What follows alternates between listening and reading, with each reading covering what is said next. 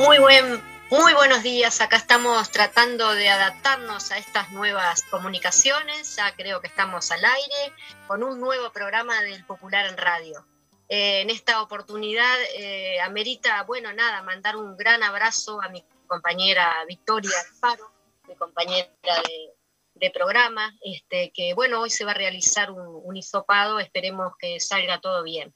Un gran abrazo y por fin Salud Pública se dignó este, a hisopar allí a, las personas que por el momento están esperando.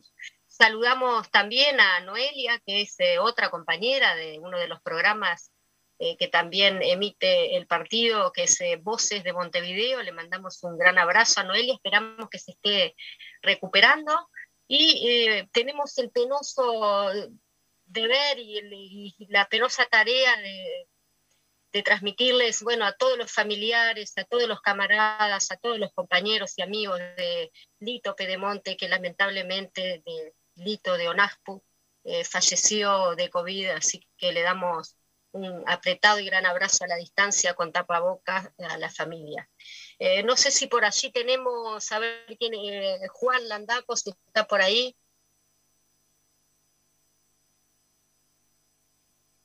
Teníamos allí algún problemita. De todas maneras, cuando retome la comunicación, estamos también con el secretario de propaganda del partido, este, Juan Landaco. Eh, en principio, vamos a proceder a leer el editorial, luego vamos a tener una invitada aquí en el programa para hablarnos, este, para acompañarnos a nosotros. Ahora por las que faltan. Este lunes la Comisión Nacional Pro Referéndum anunció que ya se recolectaron 445.526 firmas para concretar la consulta popular sobre 135 artículos de la ley de urgente consideración. Es una noticia central por varios motivos. En primer lugar, porque constituye una verdadera proeza llegar a esa cantidad de firmas en medio de una pandemia, con todas las restricciones que esto implica, enfrentando además el ninguneo y la descalificación sistemática del gobierno y de los grandes medios de comunicación con honrosas expresiones. Pero además porque las y los militantes, que son los que realizan prácticamente la tarea del desarrollo en medio de la incertidumbre personal y de los efectos de la crisis económica y social. Para decirlo más claro, miles salen a juntar firmas y a pesar de estar sin trabajo o en el seguro de paro, de cobrar menos salarios, de al mismo tiempo tener que sostener ese ejemplo solidario que son las ollas populares, donde comen decenas de miles de uruguayas y uruguayos al día. Es decir, exige un enorme grado de conciencia individual y colectiva. Y eso es lo que se está expresando en estas cifras. Es enorme el esfuerzo realizado para llegar a 445.526 firmas. Este primero de mayo fue un punto de inflexión, porque en un solo día se movilizaron organizadamente decenas de miles de militantes en todo el país y por, por tanto consiguieron 80.000 firmas. El enorme desafío planteado es sostener en los menos de 60 días que quedan para el plazo constitucional ese ritmo y ese nivel de organización. A la vez que se enunciaban las cifras alcanzadas, la Comisión Nacional Pro Referéndum, que integra a 100 organizaciones sociales y políticas, convoca a, redoblar esfuerzos y planteaba tres iniciativas claves en mayo. El 15, 16 y 17, una jornada nacional en homenaje a José Artigas, en el marco de un nuevo aniversario de la Batalla de las Piedras. El 20 de mayo, junto a la lucha por verdad y justicia, acompañando a madres y familiares de desaparecidos, un, esfuerzo concentrado para recolectar firmas y el, y el mismo fin de semana del 22 y 23 de mayo, una nueva jornada nacional. Estas jornadas son muy importantes la experiencia de compañeras y compañeros anteriores a las de estas indican que esa jornada se recolecta un número muy importante de firmas. Esto no es así porque se movilizan miles a la vez y se logra una mayor cobertura y presencia. Esto impacta en el ánimo de quienes juntan firmas y también en quien duda o está dispuesto a firmar. Las jornadas nacionales tienen un innegable efecto multiplicador, pero no es menos cierto que siendo importantes no resuelven todo. Sigue siendo decisivo mantener mesas permanentes en los puntos centrales de cada ciudad y también con todos los ciudadanos a los que la pandemia obliga a realizar barriadas y dialogar mano a mano en el trabajo y en el barrio.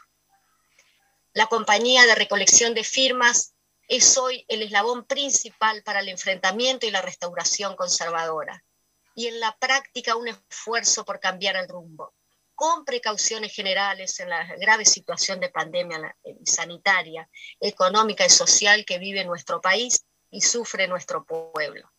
Lo es porque defiende la democracia y se opone al intento de degradación de esta que implica la aprobación de una ley ómnibus sin discutir con el desconocimiento de la mayoría de la población sobre ella. El diálogo de miles con miles está permitiendo generar el debate que el gobierno y la derecha no quisieron que hubiera. Por supuesto, el aporte democrático, mayor es la cantidad de firmas y habilitar el referéndum y que sea el pueblo quien decida. También lo es porque permite enfrentar prácticamente, lo reiteramos, una ley que implica un grave retroceso en todos los planos. La LUC, hoy ley 19.889, tiene 476 artículos, modificó más de 30 políticas públicas y más de 50 leyes, fue presentada en medio de la pandemia, refleja solo y exclusivamente las urgencias del poder, de las y los que la calle Pou defendió como más oro. Esta ley, que en realidad es un conjunto de leyes, fue aprobada a marcha forzada, tanto en el Senado como en diputados. Lo que se aprobó en la ley de urgente consideración implica un enorme retroceso en términos democráticos porque implica el aumento de la discrecionalidad policial, la ampliación hasta el paroxismo del derecho de legítima defensa que legaliza el homicidio como respuesta al hurto, la criminalización de la protesta, la restricción del derecho de huelga, el retroceso en el control del lavado de activos, la autorización de desalojo express del inquilino la vulneración de la, autonomía y una reforma regresiva en la educación, que elimina la participación de los docentes, sienta las bases para una reforma regresiva en la seguridad social, el debilitamiento del Instituto Nacional de, Colonización, perdón, los superpoderes para las nuevas estructuras de la inteligencia, la regla fiscal, que ata al menos al Estado en, un medio, en medio de una crisis y perpetúa el ajuste neoliberal, las privatizaciones y el desmantelamiento de las empresas públicas, por citar solo algunos aspectos. Es cierto que la ley de urgente consideración no es toda la restauración conservadora. Se le suman, como ya explicamos, el presupuesto de ajuste y la política salarial de rebaja. A ello hay que agregar la ley de medios, los proyectos de ley que buscan reglamentar a los sindicatos y a los adelantado en el torno a la pretendida reforma de la seguridad social. Y un elemento más, la ofensiva para defender la impunidad. Uruguay hoy enfrenta una de las peores crisis económicas y sociales y ya es más desigual y menos libre. Por eso, menos democrático. Tenemos 100 mil pobres más, miles comiendo en las ollas populares, decenas de miles en seguro de paro, miles de empresas cerradas. Y no es por el COVID-19, es por el ajuste neoliberal del gobierno de derecha realizado en un medio de, medio de la pandemia y la ley de urgente consideración es uno de los instrumentos centrales de su implementación. Como ya hemos dicho, pero vale la pena reiterar, reiterar son también parte de ese ajuste el aumento de tarifas públicas, la suba de impuestos, la reducción de inversión pública y el recorte de la ejecución presupuestal. La devaluación récord del peso, el aumento de los precios, sobre todo de los alimentos, junto con la caída de salarios y jubilaciones. También la negativa del gobierno de derecha a realizar la inversión pública necesaria para enfrentar el impacto de la pandemia. No lo hacen aunque tienen los recursos. Es por su concepción ideológica que en la ley de urgente consideración expresan diáfanamente la regla fiscal. El gobierno rechazó el diálogo por la vida, que busca un espacio para construir salidas a la crisis, y también rechazó la posibilidad de no, de no contabilizar los meses peores de la pandemia para extender el plazo para la recolección de firmas. Se pudo el año pasado postergar las elecciones municipales y departamentales cuando teníamos 100 veces menos casos de COVID y menos muertes, pero no se puede este año con las firmas. Es una desvergüenza. Pero el movimiento popular no puede esperar que desde el poder se allanen los caminos. Al contrario, por eso hay que organizar cada día, el medio de todo, la centralidad de la recolección de firmas. Ya tenemos 445.526. Ahora hay que ir por las que faltan. Muy bien, por allí teníamos el editorial del Popular, como es costumbre, como es ya clásico, todos los viernes. Y por allí, entonces, sin más, le voy a dar la palabra a nuestra compañera, este, diputada Ana Olivera. ¿Cómo estás, Ana? Buenos días. Buenos días, Majo. Muchas gracias, un gusto estar en, nuestro programa. Y si bien estoy a, los temas que tú quieras que yo incluya, no puedo dejar de saludar a mis queridos compañeros de la seccional décima del partido en este día de luto y de lucha, eh, porque Lito Pedemonte era de esos compañeros que estaba absolutamente siempre que había que estar, no importaba el día y la hora, haciendo lo que hubiera que hacer. Este, es un compañero de mi agrupación, eh, de la agrupación Mario Arregui, y realmente en él quizás saludamos a todas las familias de todas las pérdidas que estamos teniendo, pérdidas, muchas de ellas que hubieran sido evitables. Un abrazo a todas y a todos y a su familia en particular. Muy bien, Ana, sí, no, no, no ameritaba menos. Este, bueno, nada, como sabrás, tenemos también algunos compañeros eh, afectados por el COVID positivo, pero suerte, este, y, como somos los comunistas y como somos los compañeros que nos abrazamos y estamos solidariamente donde cada compañero nos necesita. Así que bueno, nada, darle un gran abrazo a los que están padeciendo también y en este sentido, como es de público conocimiento, no es necesario volver a relatar todo lo que el diputado este, Omar Esteves, también empresario él, ha generado eh, en todo este tiempo, ¿no? Ya también estuvimos una, entrevista anterior con, con Dalmao, este, que es del, mismo territorio, es decir, es de Salto. Eh, supimos y lo que de repente ameritaría es hablar justamente de las eh, resoluciones o decir las decisiones que se, eh, se tomaron, que es la remoción según el artículo 115 de la Constitución y eh, también realizar una denuncia penal, a ver si estamos acertados, Ana. Sí, en primer lugar decirles que nuestras bancadas, los legisladores y las legisladoras del Senado y de diputados, aunque muchas veces eh, las acciones que realizamos tengan dificultades para salir del mármol, este, estamos eh, en una actividad muy intensa, en una actividad muy intensa afuera y adentro y adentro y afuera, ¿verdad? Estamos con las actividades del Frente Escucha, reuniéndonos con todos los sectores de la sociedad. En el Senado está la Comisión de Seguimiento del COVID, eh, esta semana eh, se convocó al ministro eh, de, Transporte y Obras Públicas en, el, en diputados por el tema de Catonatí, por el tema del, puerto. en forma permanente, ¿verdad? Estamos planteándonos una ofensiva sobre eh, determinadas situaciones que se están dando y tratando de adelantarnos.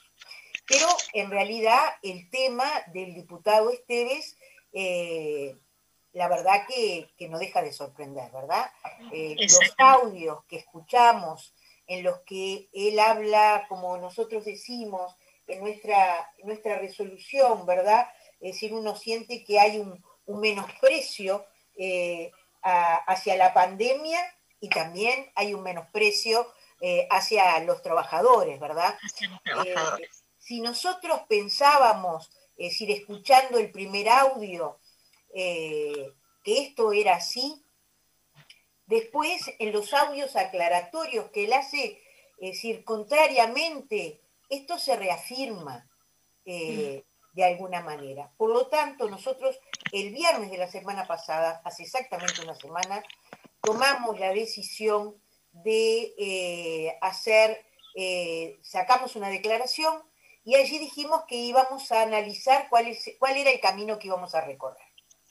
Y eh, nos tomamos nuestro tiempo, esto yo lo dije en la conferencia de prensa, o sea, fue una decisión meditada, estuvimos conversando el fin de semana y en realidad fue por ese motivo que tomamos una decisión este, que no siempre este, que no, es tan habitual como pedir la remoción de un diputado. La Constitución tiene previsto esto en el artículo 115, que dice que cada Cámara puede corregir a cualquiera de sus miembros por desorden de conducta en el desempeño de sus funciones. Bueno, eh, es más largo el artículo, pero dice, también por igual número de votos podrá removerlo da varias causales y una de ellas es por actos de conducta que le hicieran indigno de su cargo luego de su proclamación. Bueno, nosotros pensamos que un legislador de la República no puede referirse en el medio de la situación de pandemia que tenemos de la manera que se refirió ni a la situación sanitaria ni a la situación de sus trabajadores eh, de ninguna manera. Pero junto con esto, además, eh, hay otro hay otro artículo, ¿verdad? Hay otra situación que incorporamos en el tema de la remoción y es que él no se abstuvo, sino que él argumentó de votar eh, cuando se crea un nuevo fondo citrícola. Estos son los dos motivos por los cuales nosotros planteamos su remoción, que implica un proceso. No es, este, como yo también señalé, un juicio sumario. Eh, esto ya está en la Comisión de Constitución y Código, que preside nuestra compañera, querida compañera Cecilia Botino, eh, y eh, en esta comisión se va a convocar al ministro de Trabajo, al ministro de Salud Pública, al sindicato y al propio diputado, ¿verdad? O sea, aquí el, debido proceso está asegurado. Y por otro lado, eh, se tomó la decisión que nunca es sencilla de tomar, porque uno no, quiere judicializar la política, pero aquí lo que estamos haciendo en este caso con el diputado al hacer la denuncia penal es en el marco de eh, la ley penal de responsabilidad eh, empresarial en función de no cuidado de la salud de sus trabajadores. Es en ese marco en que se está realizando eh, la denuncia penal. Como parlamentario y como empresario también. Exactamente, exactamente. en, otro, en otro rol en que se está haciendo la denuncia penal por parte de algunos legisladores, entre ellos el diputado suplente de Salto, eh, nuestro compañero Daniel Dalmao, con quien este, ustedes estuvieron conversando.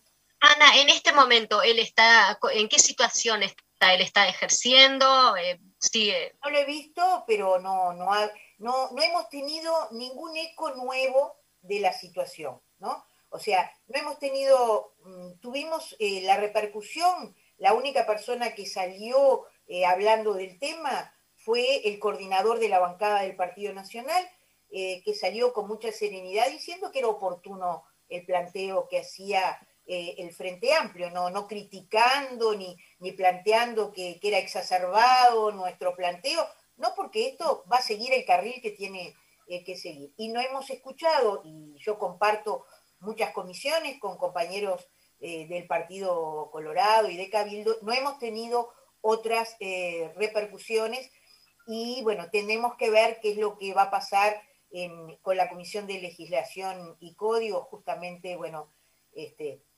no, me gustan tanto los obituarios, Majo, pero justo ayer falleció la, mamá de Cecilia Botino, así que no hemos querido consultarla eh, por este motivo. Vaya también nuestro saludo eh, a ella y a toda la familia. Muchísimas gracias, Ana. Sí, la verdad que la pandemia no nos está ayudando mucho. Este, igual me gustaría, ¿no? En este programa, digo, porque ya se nos está un poquito acabando el tiempo, siempre contigo es muy agradable y el tiempo nos queda corto, pero en ese sentido me interesaría también en, cuanto a lo del Frente Escucha, me parece que en ese sentido el Frente Amplio está siendo quizá... Eh, llenando ese espacio, llenando ese espacio vacío que, no está atendiendo justamente en este momento tan grave que la, y la situación que estamos viviendo en Uruguay, eh, el gobierno actual, ¿no? Eh, bueno, efectivamente, el Frente inició una serie de conversaciones con diferentes sectores de la sociedad uruguaya, de los más variados, eh, planteando, primero que nada, escuchando los planteos, analizando los problemas y también, este, luego de la escucha, también plantear nuestras propuestas, porque en realidad este, muy recientemente hay una reiteración de propuestas que además están acotadas en el tiempo, con mucha claridad, ¿verdad? Que el Frente viene planteando desde hace más de un año. Eh, obviamente que ha ido modificándolas, pero es decir, nosotros sentimos eh, vivimos, estamos cerca de la gente, eh, las necesidades de nuestro pueblo no son un invento eh, y las necesidades están en diversos sectores.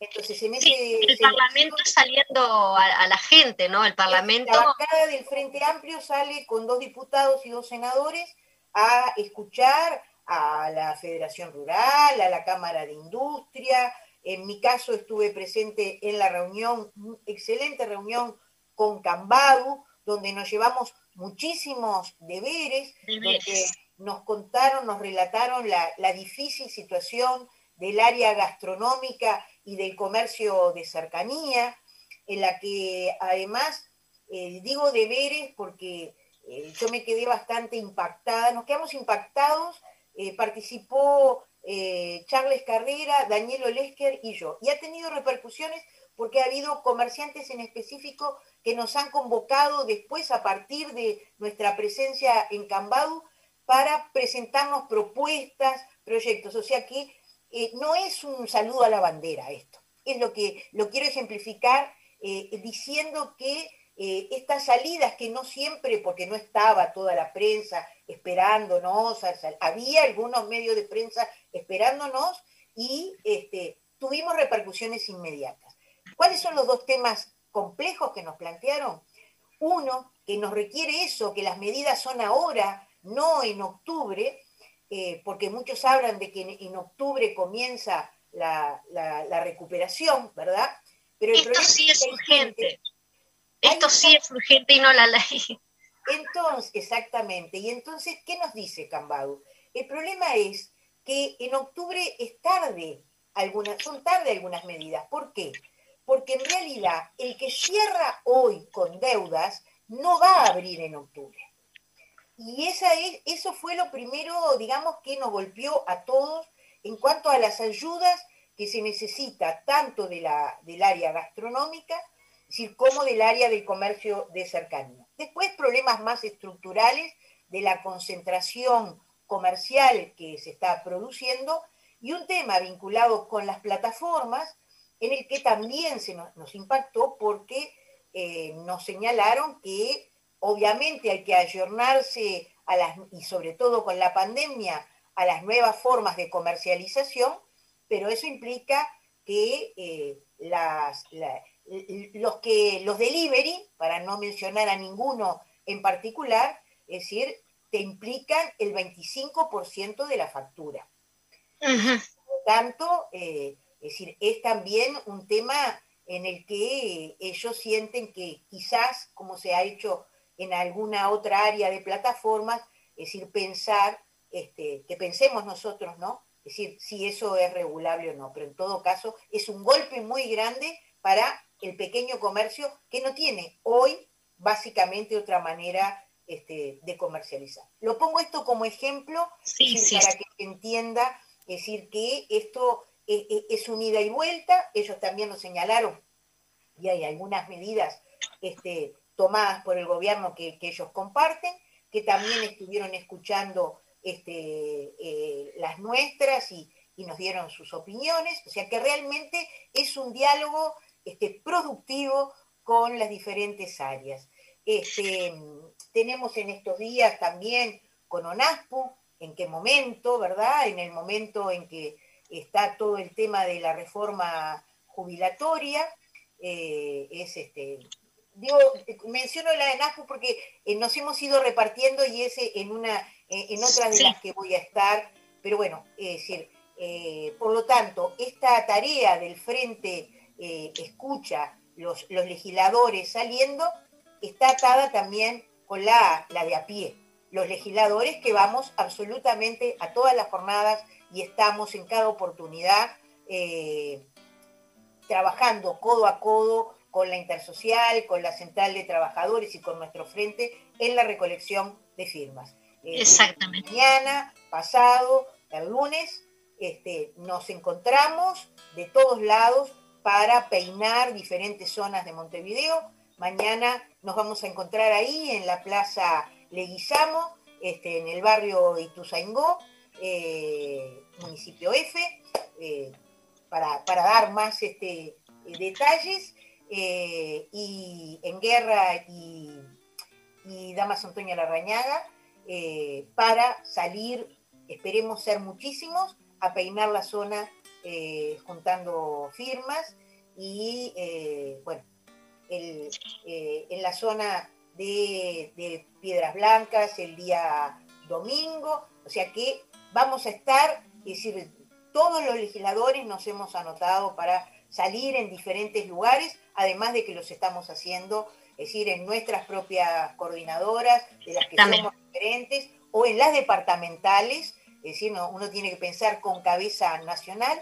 Eh, nacional, sí, sí. departamentales, los compañeros legisladores. También. Bueno, sí. Sí, discúlpame Ana, me están justamente el operador avisando que se nos está terminando el tiempo. Obviamente vemos que tenés, eh, tienen los parlamentarios frente amplista mucha tarea eh, y encima después la militancia. ¿Qué más decir Ana?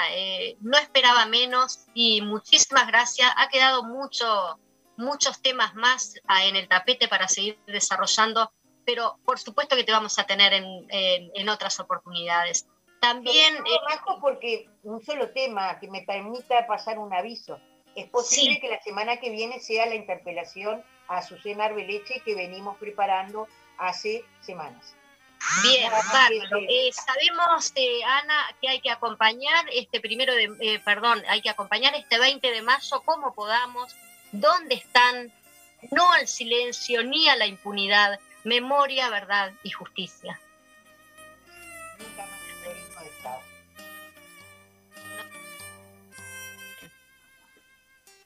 Gracias.